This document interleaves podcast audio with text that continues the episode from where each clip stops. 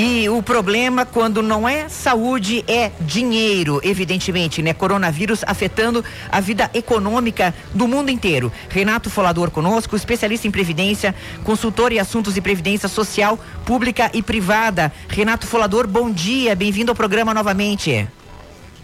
Bom dia, Maria Rafar. Bom, Conta para nós o panorama econômico, o panorama de investimentos ou desinvestimentos ou de bolsa de valores. Dá uma ideia para nós como, é como estão as coisas, Renato.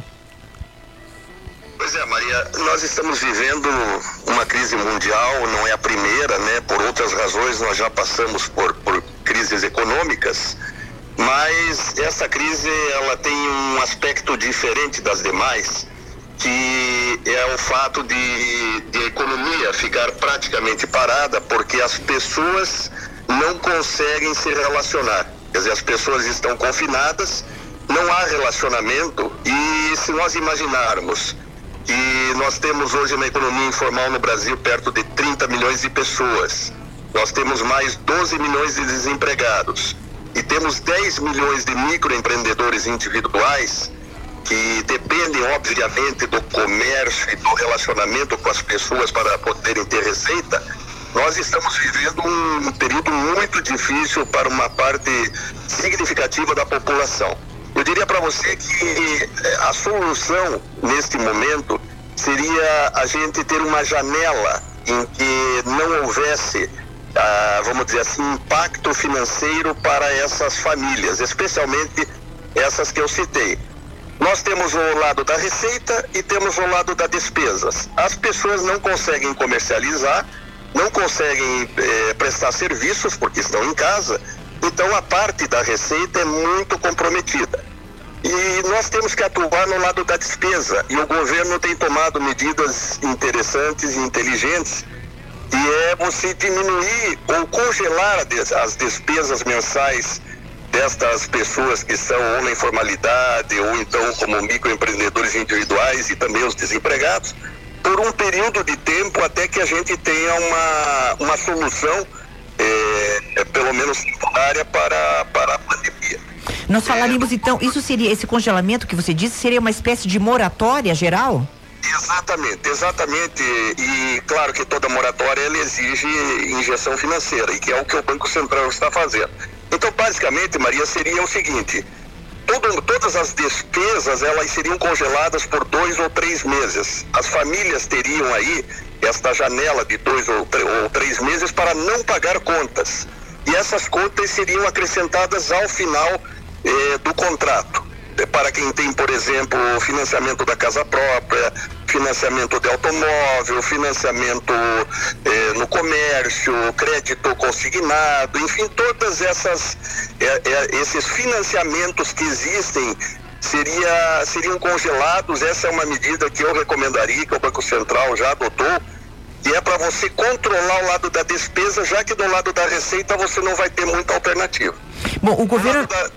Perdão, pode falar, desculpe, perdão, pensei que tinha dado uma pausa. No, lado, no, no, lado da receita, é, o governo tem que injetar dinheiro nos bancos, que é o que ele está fazendo, para que as pessoas possam ter acesso a empréstimos. Né?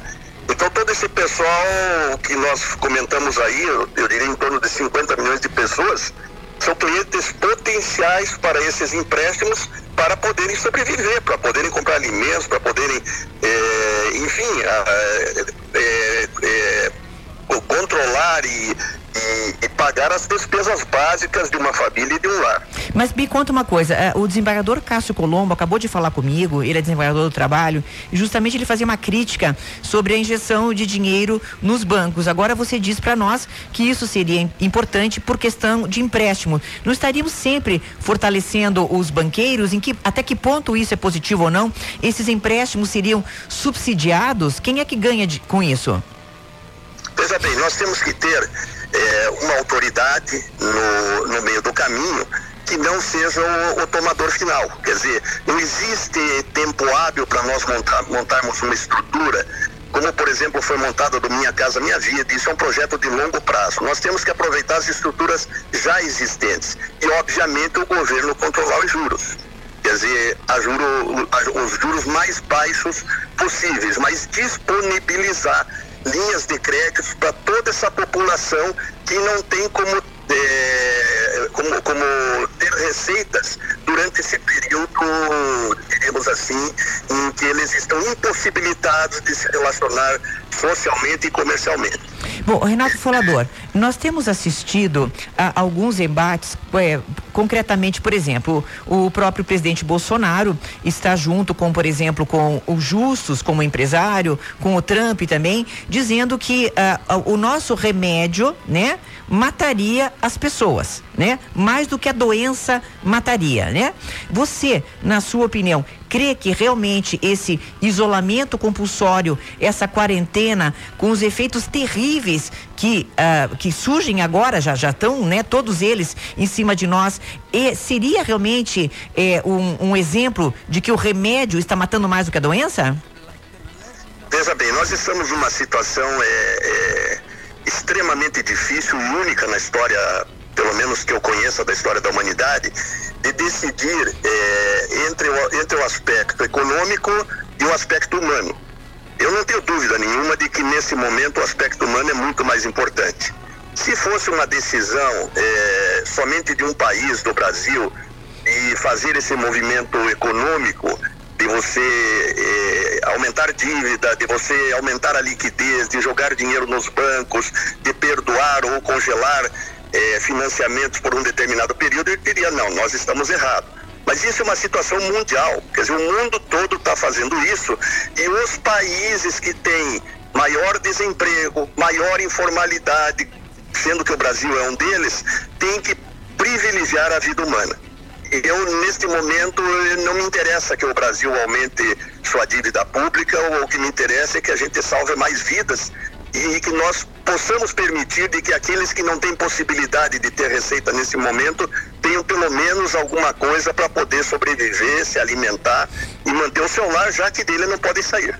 E Renato, agora vamos à questão dos fundos de investimentos aos fundos de ações. A gente se arrepia em ver os valores da bolsa caindo. Bolsa de São Paulo ontem caiu 5%. Conta para nós como é, como está sendo isso, eh, o tal do stop, né, desse break, como é que acontece? Como é que acontece? Maria, eu já, eu já vi de tudo, Maria. Sim. E e eu estudei muito, eu já, só eu já passei na minha vida, eu estou há 33 anos trabalhando com isso, só eu já passei por seis crises mundiais. É, crises violentas, né? nós tivemos a crise de 2008, a bolsa estava com 63 mil pontos e ela caiu para 27. Ela caiu mais de 50% e é o que nós estamos vendo agora também, que a bolsa chegou quase a 120 mil e está em 62, 63 mil nós, é, a economia vai se recuperar. Quer dizer, nós não podemos imaginar que ali na frente não vai existir produção, não vai existir demanda por energia, por alimentos, por água. Isso, obviamente, leva um tempo, mas eu não tenho dúvida nenhuma de que a economia vai se recuperar e ela sempre volta depois de uma crise muito mais inteligente, muito mais preparada, muito mais sólida. Agora, é, o remédio é, é nesse momento é erva cidreira. Quem chá de erva cidreira. Quem está preocupado tem que se acalmar porque não tem solução. Nós vamos ter que aguardar que a partir do momento que tenhamos algumas notícias positivas no que diz respeito ao controle da pandemia, você pode estar certa de que a, a, retomada ela será também violenta, assim como a queda foi violenta, a retomada será violenta. Eu ouso dizer que quem tem um dinheirinho sobrando agora que por favor apliquem ações que daqui a dois, três anos vai lembrar de mim e vai ter ganho muito dinheiro. O momento de comprar ações é quando está escorrendo sangue nas ruas, já dizia o, o, o Jorge Sorros. E, e, o momento de vender ações é quando o motorista de táxi, quando o garçom do restaurante diz que está pensando em comprar ações. Então nós estamos naquele momento em que eh, nós não podemos vender ações nós não podemos realizar prejuízo. Você só, realiza, você só perde dinheiro com ações quando você vende na baixa, quando você realiza prejuízo. Como nós estamos no ponto mais baixo possível, a hora agora é de comprar ações. E é a sugestão que eu, que eu dou para todo mundo, até porque você investir em renda fixa, em títulos do governo, paga hoje uma micharia, não paga absolutamente nada. A gente tem que ter uma mentalidade mais de médio e longo prazo. Então, quem tem um pouquinho de dinheiro sobrando, lembre de mim e compre ações. E me ajude, eu que já tinha dinheiro e já perdi. Fica ainda? Perdeu. Fico ainda? Você não perdeu. Me conta, o que, que eu faço? Perdeu. É, o dinheiro, é, diríamos assim, contabilmente, você diminuiu em valores absolutos. Mas se você mantiver essas ações, elas vão voltar a se valorizar e você vai voltar a ganhar dinheiro como todo mundo que não cometeu o pecado de vender ações abaixo. Isso é, também você se refere aos fundos de ações, porque um cliente normal não compra fundo geralmente ação. Está no fundo de ações, fundo né? De ações. Fundo de ações. E, e, veja bem, nós vivemos uma situação no Brasil, nós, nós estamos com a menor taxa de juros da história, né? E há muito tempo que nós não tínhamos uma situação como essa. É, eu diria que, que hoje em dia não há muita opção. A opção é você investir no setor produtivo. Infelizmente, nós tivemos essa crise que não é uma crise brasileira. É uma crise mundial. Todos os países estão com suas bolsas despencando. Isso não significa que nesses países as pessoas eh, vão se desfazer da, das ações de empresas que são sólidas, de empresas que vão ser, continuar sendo, sendo necessárias no futuro, de empresas que têm fluxo de caixa garantido, porque vai ter demanda por seus produtos ou serviços. Então não é hora de desespero. É hora sim da gente pensar em como manter a subsistência dessas, dessas pessoas menos amparadas, especialmente aquelas que não têm um contrato de trabalho. Perfeito. Renato Falador, muito obrigada por estar conosco. Desde já já está convidado, porque estamos fazendo esses especiais ao longo de várias semanas. Continuaremos assim com nossas entrevistas. Especialista em Previdência é o cara da Previdência, diga-se de passagem, né, Renato? Consultor em assuntos de Previdência Social. Valeu, tá, querido? Obrigada por estar conosco, Renato. Um grande abraço. Obrigada. Obrigada a você.